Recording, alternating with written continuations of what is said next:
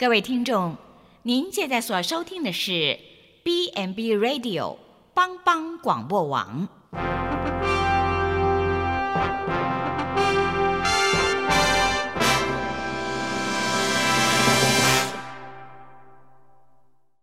即将为您播出的是由陈伟和蓝莓共同主持的《后熊笑狗真幸福》。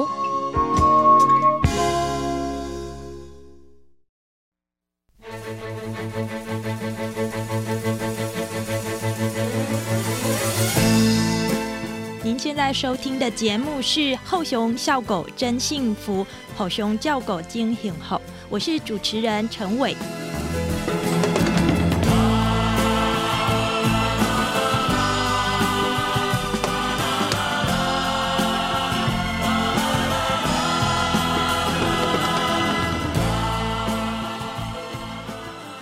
总统候选人的失言风波啊，让脑残这一种在台湾被视作骂人的话，而在医学上是一种类别，它忽然成了热门的网络搜寻字。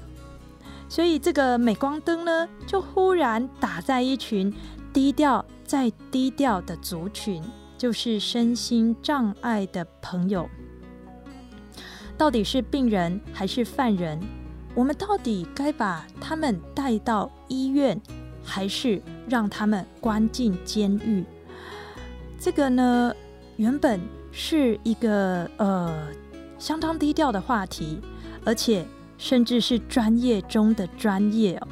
可是他随着在好莱坞的卖座电影《小丑》，还有在号称刷新了台剧天花板的电视影集《我们与恶的距离》，他忽然呢。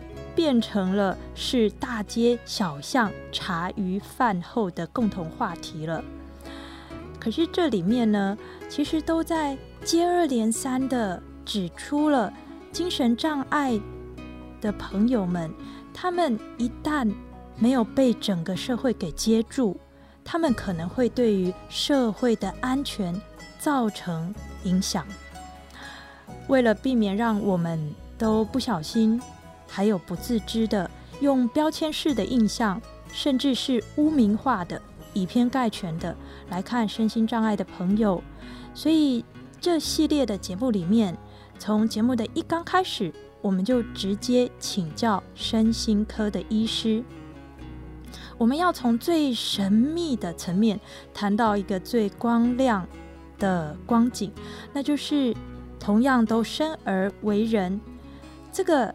族群他们的全人以及一生到底如何过？他们幸福吗？而聚焦在这群特殊的身心障碍的朋友身上呢？我们于是来到了南投，我们造访了普里基督教医院，还有他的姐妹单位愚人之友基金会辖下所成立的日间照护中心与小型作业所。在这当中，呃，这些朋友被称作“漫漫天使”，这到底什么意思？小型作业所到底在做些什么？而在这几集的节目里面，我们就要来一窥他们的世界。陈慧现在访问的是普里基督教医院的身心医学科的主治医师郑怡君郑医师。郑医师你好，哎，陈慧你好。郑医师，这个请教您，如果我们从民众他要就诊的角度，也就是说是很普罗大众的这一种思维的话，这个神经疾病跟精神疾病，呃，其中它的相同处跟相异处分别是什么？那我们呃普罗大众应该怎么样判断自己需要帮助的时候，应该要去找这两科里面哪一科？好。那我想这个问题，它的确会让人困扰，是因为有时候是不太容易区分，然后他因为他们有一些相相相同处，所以就不太容易区分嘛。哦，那很久以前，神经科跟精神科是同一家，哦，它是后来才慢慢分家了哈，因为科技的进步，这是变成两个不同的专业。嗯哼，那我先简单谈一下所谓神经疾患跟精神疾患的不同哈，那。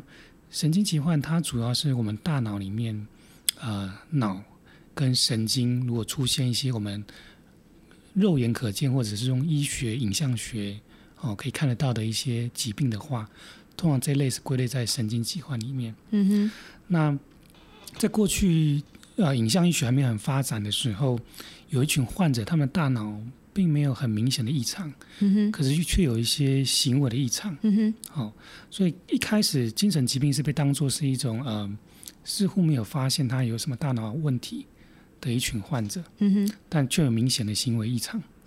那所谓的神经科的患者，他们很明显，譬如说中风来讲好了，啊很好理解对，是。那就是脑部的血管出了病变嘛，是。哦无论是破破掉啊，或者是塞住啊，哦，那它就可能会出现了那个肢体的那个一边的半半边的那个瘫痪，嗯半身不遂，所以所谓的神经疾患，它通常是涉及到我们可以看得到的一些呃病变，包含大脑病变，包含呃神经的病变。嗯，所以刚才所谓中风是大脑的病变，那神经的病变包含的是譬如说最常听到的是坐骨神经痛。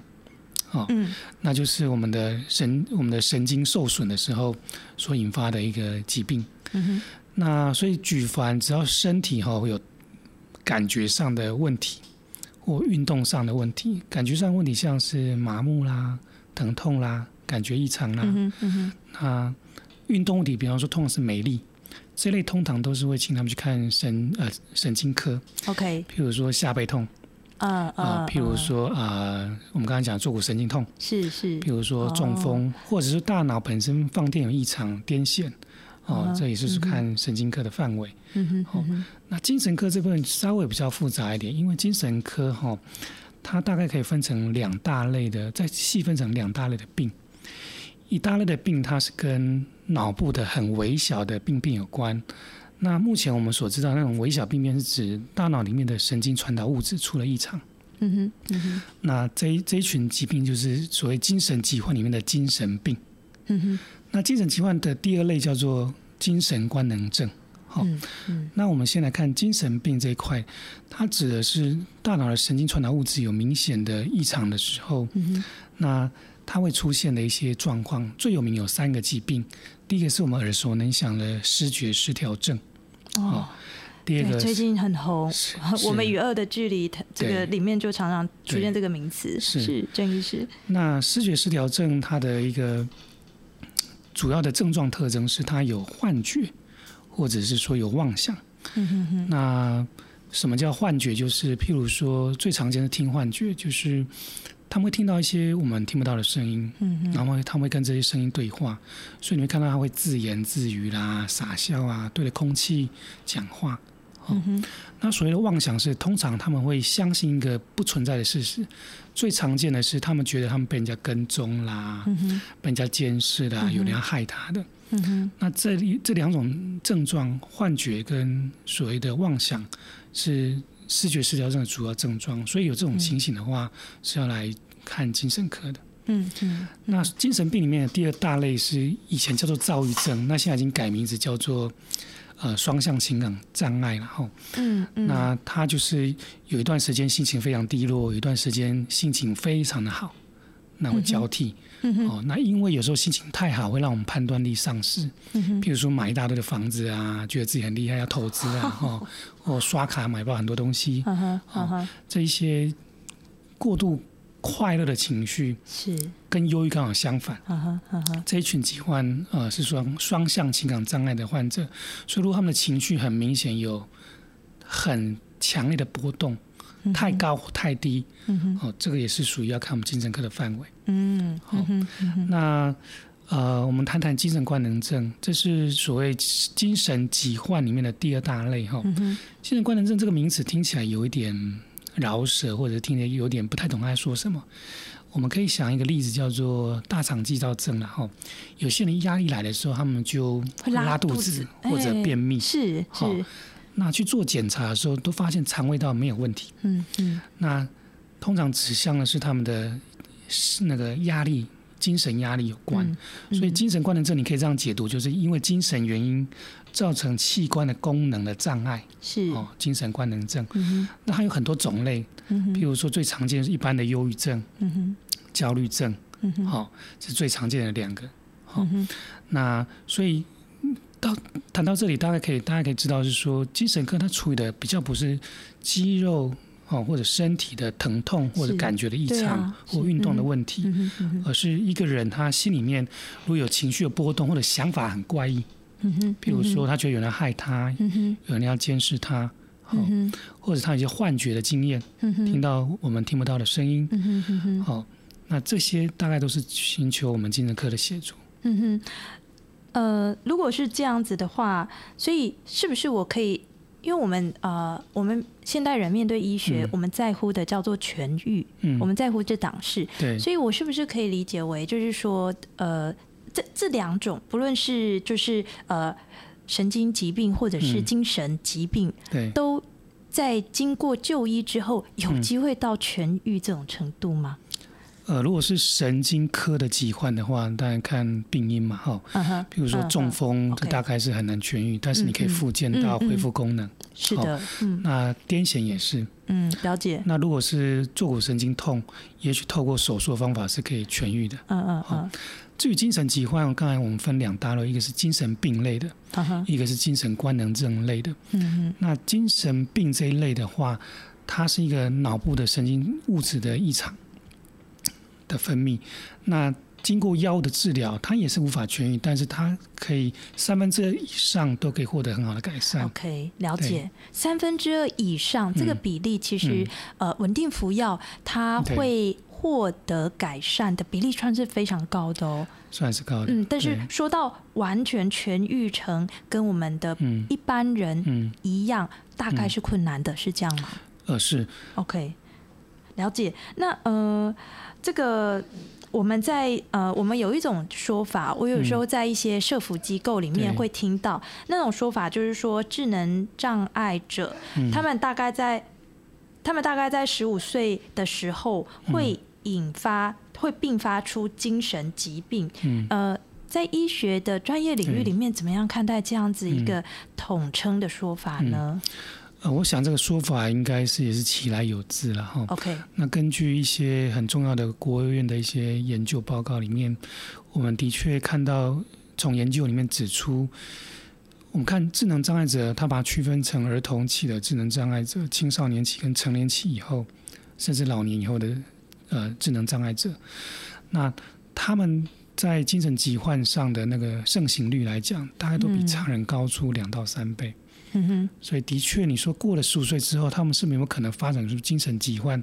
我们刚刚讲精神疾患有两大类，嗯精神病或者是精神官能症，嗯哼，他们的比例都比常人来的高的。嗯哼嗯哼，哇，那如果智能障碍者他们又并发出有精神疾患的话，那他们的世界是我们、呃普罗大众很难去理解和对话的耶。是相当辛苦的，而且对照顾他们的家人来讲，OK，哦，他们的挑战是非常巨大的。呵呵呵呵，这个呃，我我我我想要问一下，那我们刚刚聊了几个就是跟精神疾患有关的，那么智能障碍这档事嗯。又是什么一回事、，OK，智能障碍它是通常是来自先天的因素 o k 造成大脑的损伤之后，在我们的生活的几乎很多层面上，他们都能力发展上都落后落后正常的人。嗯哼，了解了解，嗯呃，我我记。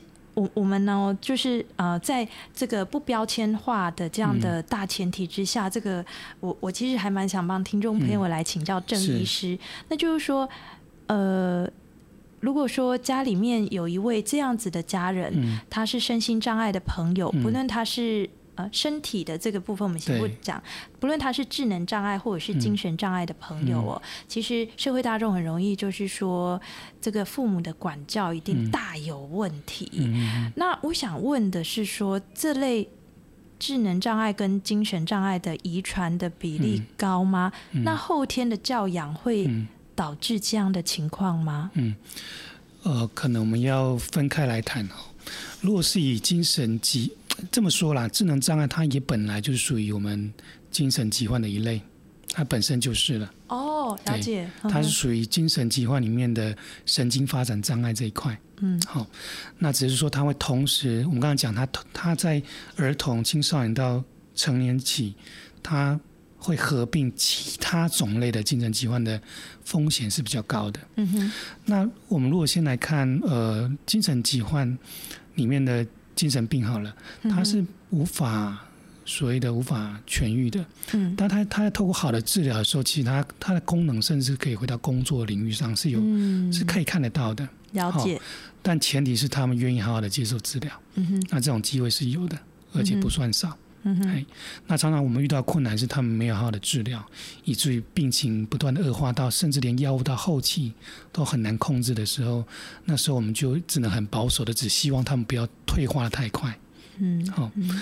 那刚才主持人问的是说，呃，视觉失调跟呃智能障碍者，对对对，他们在嗯，它会是后天诱发出来的吗？或遗传性这两档事情？嗯他们分别扮演不同的角色。这么说好了，嗯、因为这些疾病它确实是先天的为主，对，先天的概念比较像遗传，是不是？OK，它的遗传几率是高，比如说视觉失调症、躁郁症，当然现在不称躁郁症，叫双向情感障碍，跟忧郁症都有相当程度的比例。譬如说，视觉失调症的遗传里面，如果爸爸妈妈有一方有的话，大概他的几率就有十趴。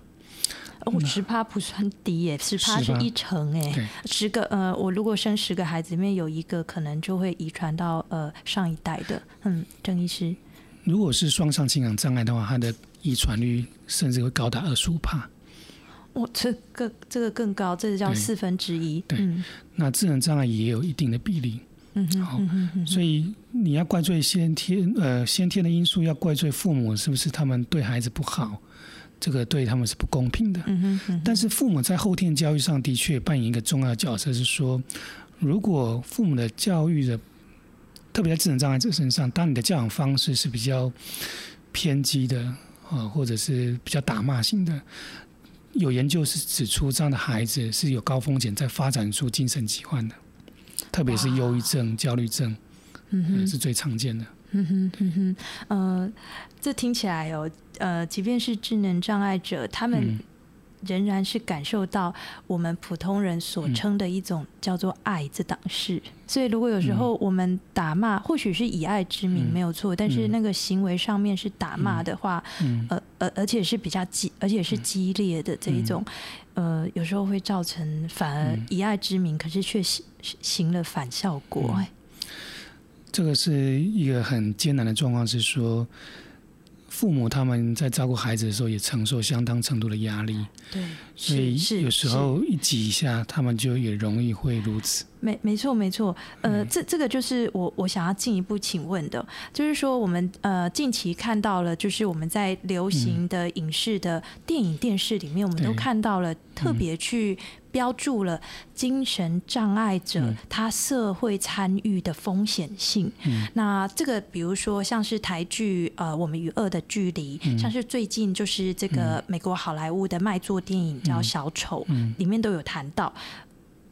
我仍然是在一个听众朋友这个节目，嗯，因为是为听众朋友你们所制作的，所以我们在一个不标签化、特别族群他们的需要这样的情况下，我邀请医师用医疗专业领域来回答，就是说在身心障碍的类别当中，哪些他们会是非感不明，比如说像是。呃，前几年就是震惊社会的，就是在北部的这个虐杀幼童案，嗯。包含了在北投有一起，嗯。就是在虐杀了呃邱姓小妹妹。嗯。那在内湖也有一起，嗯。是直接将一个小妹妹可爱的小孩子大剁好多块，然后尸首分离，嗯。是非常令人害怕的，嗯。而且是觉得真的是好像泯灭人性一样的情况。嗯所以我想请教说，身心障碍者的哪些类别里面，嗯他们可能在是非感上面会有、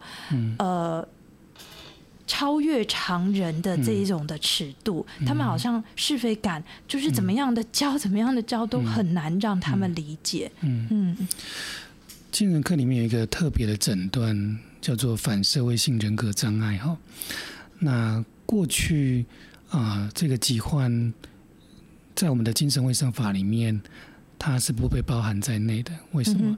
因为当时的时空背景底下，呃，认为这一个这一类的这一个精神疾患，它是无药可救的一种，它对于人性是没有任何怜悯，它可能会伤害别人，但是完全不会有任何的。良心上的不安，没有任何同理心可言。那所以过去是把他们当做是犯人在做处理。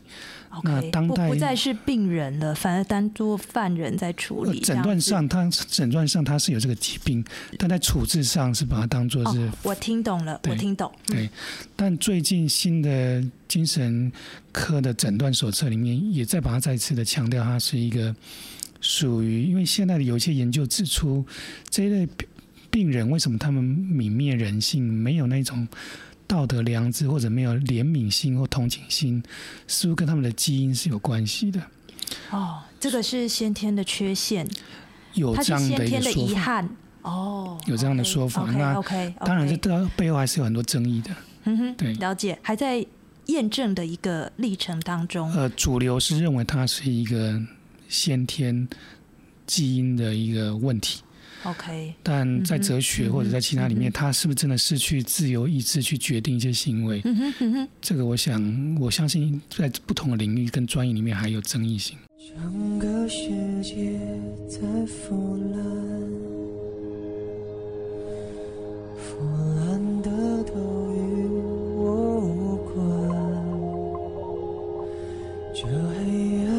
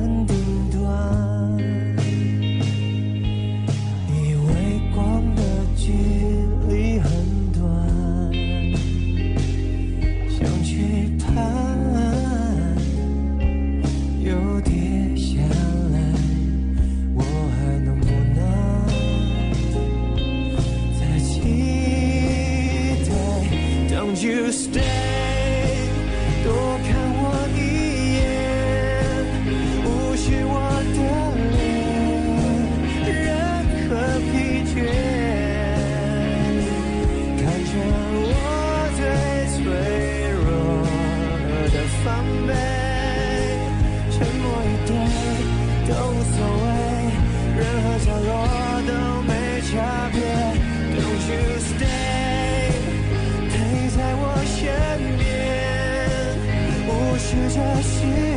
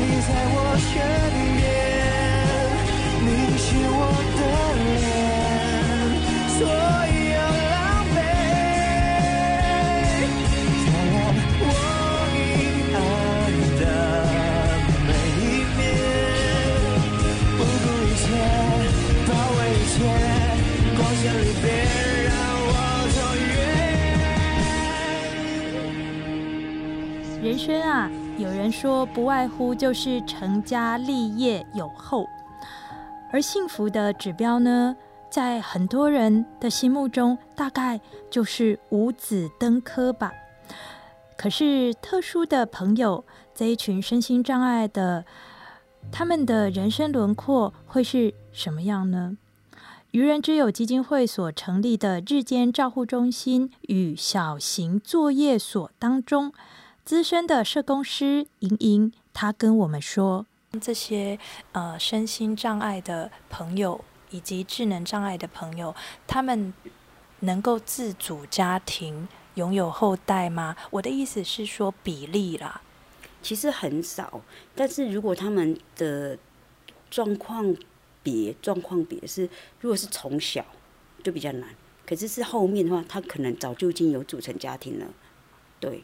然后有一些是传，嗯，应该是遗传性的，那家属在他们很小的时候，甚至可能过中高中就做结扎的事情了。您自己接触这里的。慢慢天使，他们后来进入回回归社区，甚至开始就业，他这个比例高不高啊？其实我觉得是有可能，因为有一些的服务使用者，我们我们一般叫他们不会叫身心障碍者，我们就叫他服务使用者。对，然后服务使用者他们其实对自己有期望，然后希望家属也是有正向的呃期望，可是呃很多的。结果都是因为家属觉得我的小孩可以，然后造成学生也觉得我可以，所以他们现在感觉不好，我就想要去工作，我就想要去哪里，我就想要去哪里。可是他们其实做不到。那我们在做的事情就是支持他们去完成他们可以做的事情，可是也不是说哎。不让他们去，但是不要忘他们的能力就是没有办法到那里。那为什么要有家托站、日间照顾，然后小作所、支持性就业、庇护性工厂，再到竞争性就业？这是一步一步的来。对，因为呃，这个部分很重要之外，其实这牵涉到了可能是职业安全，或者连可能最基本的，光只是要去。天天上下班当中的交通都有可能成为另一次的伤害，所以社工还有机构的角色，常常是会在所谓尊重家属以及个案和你们的专业评估之间，呃，如果有不同的话，这个部分您自己觉得要怎么样的？最后最后的依归是什么？我目前哦，其实我的我应该讲说，我的个案跟家属都。还蛮信任我的，所以我觉得一开始的关系建立是很重要。当他们发现你真的是为他们好的时候，他就不会坚持己见这件事情。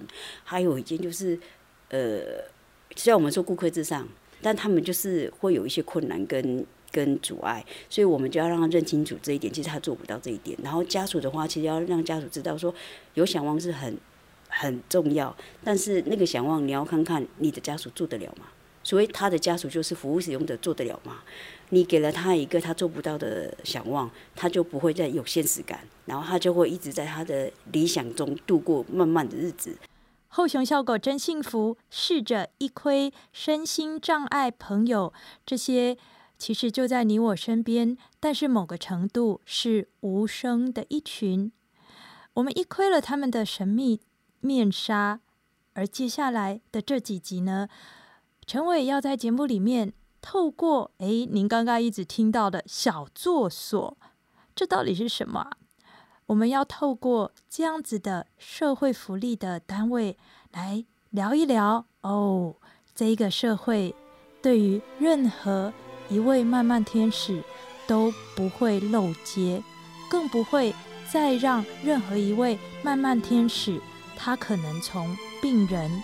需要被帮助的弱者，而成为大家心里面其实都不敢说出口的犯人。我是陈伟，后熊笑狗真幸福，吼熊叫狗惊醒后的节目在这里告一段落喽。下周的同一时间，我们在帮帮广播网再会了。祝福大家平安喜乐，拜拜。